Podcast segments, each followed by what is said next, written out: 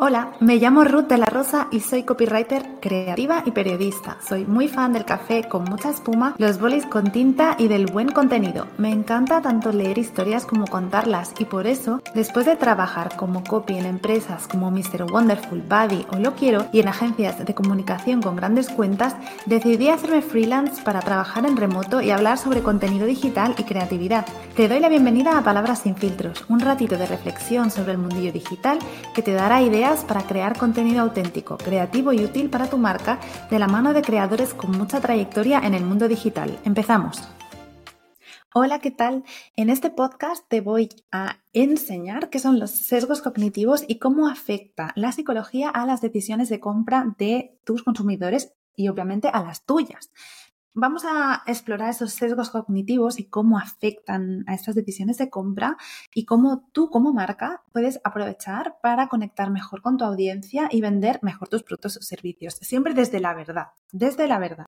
Bueno, te lo voy a explicar. Vamos a empezar con, eh, bueno, te voy a explicar qué son los sesgos cognitivos. Imagínate, bueno, hay marcas que se te vienen a la cabeza y que te apetece comprar y que te conectas muy bien con ellas o con esas personas o marcas personales que te apetece mucho comprar sus productos o servicios, em, leer sus libros, ¿no? Eh, casi sin esfuerzo, ¿no? Mm, eso también forma parte del copywriting, pero tiene que ver con su manera de comunicar y cómo nos afectan a, nivel cerebral y cómo vamos a tomar esa decisión de compra, ¿no? Em, imagínate que estás en un campo de fútbol y esos sesgos cognitivos son esos jugadores que van pasándose la pelota hasta marcar el gol que sería la compra final. El primero que te voy a enseñar es el de efecto anclaje. Estoy leyendo aquí eh, para no olvidarme. El de efecto anclaje tiene que ver, por ejemplo, cuando nos vamos de rebajas y vemos el precio anterior y el precio nuevo, ¿vale? Imaginaros que un bolso valía 500 euros y ahora vale, no sé, 300, ¿vale? Nos quedamos con los 500 euros en nuestro cerebro y no vemos que 300 sigue siendo caro bueno, o lo que sea, que el presupuesto que tengas, ¿no? Imagínate que tu presupuesto era mm, para un bolso de 90. Y igualmente tú aprecias que hay una rebaja de 200 euros y te olvidas del precio actual. Ese es el efecto anclaje, ¿no?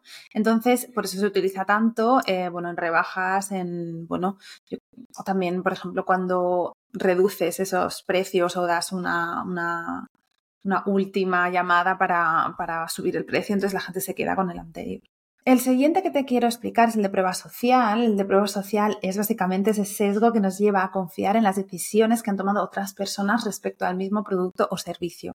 ¿Vale? En, marketing las reseñas son fundamentales, los testimonios, todos esos clientes son una herramienta súper poderosa porque tú te sientes, bueno, como consumidor, más cómodo comprando algo que ya han comprado y han probado otras personas. Aunque no lo necesites o aunque, em, por ejemplo, algo nuevo que sea muy chulo, mm, si nadie lo ha comprado, pues tú no podrás, bueno, no te fiarás tanto de esa persona, ¿no? Por eso es tan importante cuando tengas un producto en servicio pedir esas, bueno, esos testimonios para que esa prueba social pueda darte esa, esa confianza para que los demás compren tu producto o servicio, ¿vale? Después me gustaría hablaros del storytelling, porque, bueno, también hay esos sesgos cognitivos cuando hablamos con historias, ¿no? Porque para conectar con las audiencias necesitamos contar una historia, ¿no? Las, las marcas no es lo mismo, por ejemplo, que te cuente una historia de un jabón que lo hace Paquita en un taller pequeñito en Soria con la banda traída de no sé dónde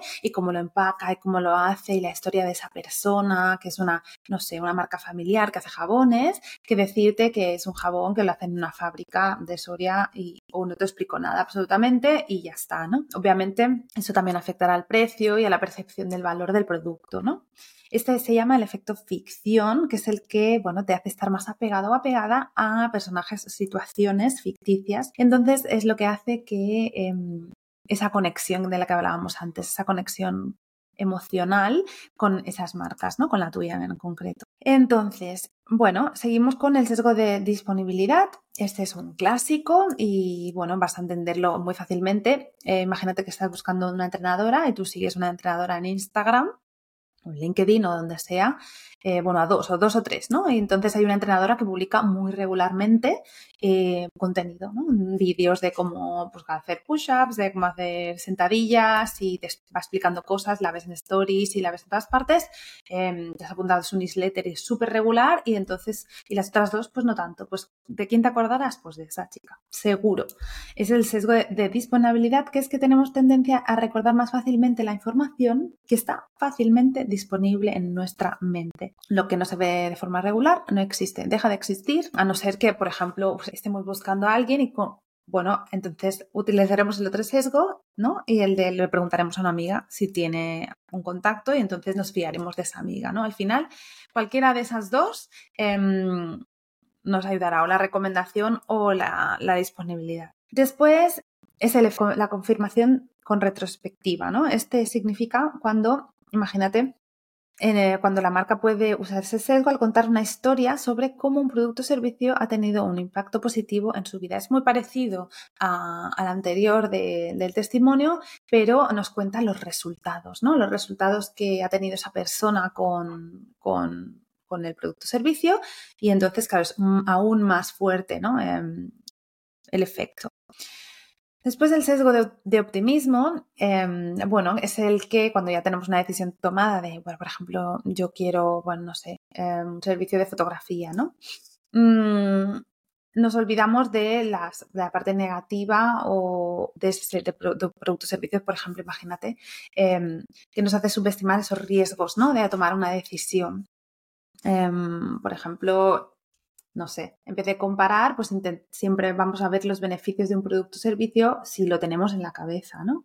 Y minimizas los, los inconvenientes, ¿no? Cuando tú ya has tomado la decisión de yo quiero ser fotógrafa y me gusta esa fotógrafa, da igual que sea más cara, porque me gusta, me gusta y es la que yo quiero que haga las fotos de mi marca, por ejemplo, pues esa decisión ya la tenemos tomada, vamos a minimizar absolutamente todos los riesgos que haya, bueno, en este caso, por ejemplo, el ejemplo quizás no es el mejor, pero bueno, tiene que ver em, a lo mejor cuando tu presupuesto es uno y, y entonces, bueno, pues escoges o alguien porque te gusta mucho, ¿no? Em, entonces siempre lo ves de forma más positiva. Después el, sesgo de dotación es el que, em, bueno, cuando valoramos más los objetos o productos simplemente porque los tenemos, ¿no? Por ejemplo, esto de la prueba gratis, de descarga texto gratis, te doy una muestra y tal. Entonces, todo lo que, lo que sea em, que nos dé una manera de tener algo gratis o de devolver, que podamos devolver de forma fácil em, o algo así, que no tengamos que pagar o tener un esfuerzo para tener algo, vamos a ir directamente. Sobre todo, bueno, en copywriting esto es un, es un truquillo, que la palabra gratis es, eh, bueno, activa nuestro cerebro rápidamente, entonces si hay algo que puedas dar forma gratuita, ya sea un regalito pequeño, ya sea un PDF con información o una muestra o una piruleta con tus, yo que sé, pendientes, pues todo esto eh, a nuestro cerebro le gusta, ¿no? Y después hay un sesgo muy importante que se llama el de aversión a la pérdida, que es el que intentamos evitar perder mm, o sea, más, más, que, más que ganar, ¿no? Por ejemplo, imagínate, compra uno y llévate el segundo a mitad de precio, o compra dos y obtén otro gratis y juega con este sesgo, ¿no? Ya que el consumidor puede sentir que está perdiendo algo, que estás perdiendo algo si no lo compras. Em, llévate este curso y te regalo pues esta guía gratis de no sé qué. Llévate este jabón y te regalo este pequeñito body lotion, por ejemplo, ¿no? Entonces em, sentimos que si no lo compramos ahora en ese momento, vamos a perder la oportunidad de tener eso gratis, que como hemos dicho antes, es súper catchy para nuestro cerebro. Después, em, quería hablaros de estrategias inteligentes para, por ejemplo, em, utilizar esto para tu marca, ¿no? Bueno, sobre todo utiliza eh, esos sesgos cuando, cuando sean realmente necesarios y sean verdad, ¿no? En este caso, pues los testimonios que sean verdad, em, esos, esas muestras gratis que realmente las vayas a dar em, y todo, todas estas descuentos y demás, que sea realmente que los vayas a dar, que seas congruente y consecuente con ello, ¿no? Después hay, una, hay otro sesgo que es eh, el de crear sensación de urgencia, que lo utilizamos, bueno, lo utiliza muchísima gente para que está muy relacionado a la aversión a la pérdida, que genera esa sensación de que esta oferta se termina hoy, mañana, pasado mañana, en 24 horas y que si no lo tienes subirá el precio. Si es así, hazlo realmente, corta esa, esa, oferta y después vuelve a ponerlo al precio original o súbele el precio. Em, que no, que no, no, generamos urgencia porque es así y si, y si por ejemplo, em, generas esa urgencia porque sea real, ¿no? Que realmente, por ejemplo, ese vídeo o ese recurso gratuito o ese producto deje de estar disponible cuando tú lo digas. ¿Por qué? Porque es así, porque solo lo puedes ver esa semana, porque solo lo puedes comprar esa semana em, y no después no digas, ah, pues lo, lo he extendido, no, porque eso te quita credibilidad, ¿no? Después, em, bueno, pues como a, nivel de resumen, pues sobre todo, pues conoce muy bien a tu audiencia, ¿no? Qué les importa, mm, qué necesitan para poder tomar esas decisiones, ese qué producto quieren y, por qué, ¿no? Después utiliza esas historias em, poderosas, el storytelling, para explicar muy bien tu marca, tu producto, tu servicio. Después, acuérdate de poner prueba social, es decir, em, bueno, incluso si tienes que dar muestras a alguien que la gente utilice tu producto o servicio, bueno, quizás un servicio es más difícil, ¿no? Pero que lo prueben, que hagas un workshop, una masterclass, eh, que te conozcan a, cambio puedes pedir una prueba social, ¿no? Por ejemplo, o por, si estás empezando puedes ofrecer tu servicio gratuitamente si es fotógrafa, por ejemplo, y entonces a cambio de esas pruebas sociales que son súper importantes para que la gente perciba ese valor en tu producto o servicio. Bueno, recuérdate de la sensación esta de urgencia en el, en el caso de, acotar, bueno, más que urgencia es de acotar en el tiempo ese producto o servicio o ese lanzamiento, ¿no? Después, em, acuérdate de esa, de esa de ese anclaje, ¿no? De ese efecto anclaje de que la gente se queda con lo primero que ve y no con lo segundo, sobre todo hablando del precio, ¿no? Intenta siempre personalizar el mensaje, sobre todo si estás hablando en, newsletters y, y, ofrece garantías y seguridad, ¿no? A la gente nos gusta, pues eso de aversión a la pérdida, de que, pues que puedan devolver tu producto o servicio, que puedan pagarlo a plazos, que puedan cambiarlo, porque reduce el riesgo percibido, ¿no? O, da también un plus, ¿no? Em, a eso que estás dando, pues agrega, pues además te regalo esto o incluye esto, ¿no? Para que ese valor del servicio del producto sea más amplio, ¿no? Y bueno, ya está. En principio, esto es lo que los, los sesgos más importantes que, que debes tener en cuenta para que nuestro cerebro tiene para que pueden ayudarte a tu marca. Em, muchas gracias em, por, escuchar este episodio sobre sesgos cognitivos. Em, te invito a, bueno, a googlear y a saber más eh, sobre este tema. Y si te ha gustado el contenido, dale like y suscríbete a mi newsletter si te apetece. Un saludo, que vaya muy bien. Espero que te haya gustado este episodio. Si es así, me encantaría que dejaras una reseña en el mismo lugar donde hayas escuchado este podcast. Es la mejor manera que tengo de poder seguir con este proyecto. Gracias por dejar que las palabras fluyan sin filtros. Si además quieres seguirme por redes sociales, podrás hacerlo tanto en Instagram como en LinkedIn. Búscame como Rutela Rosa Copywriter. Estaré atenta a tus comentarios. Nos vemos en 15 días.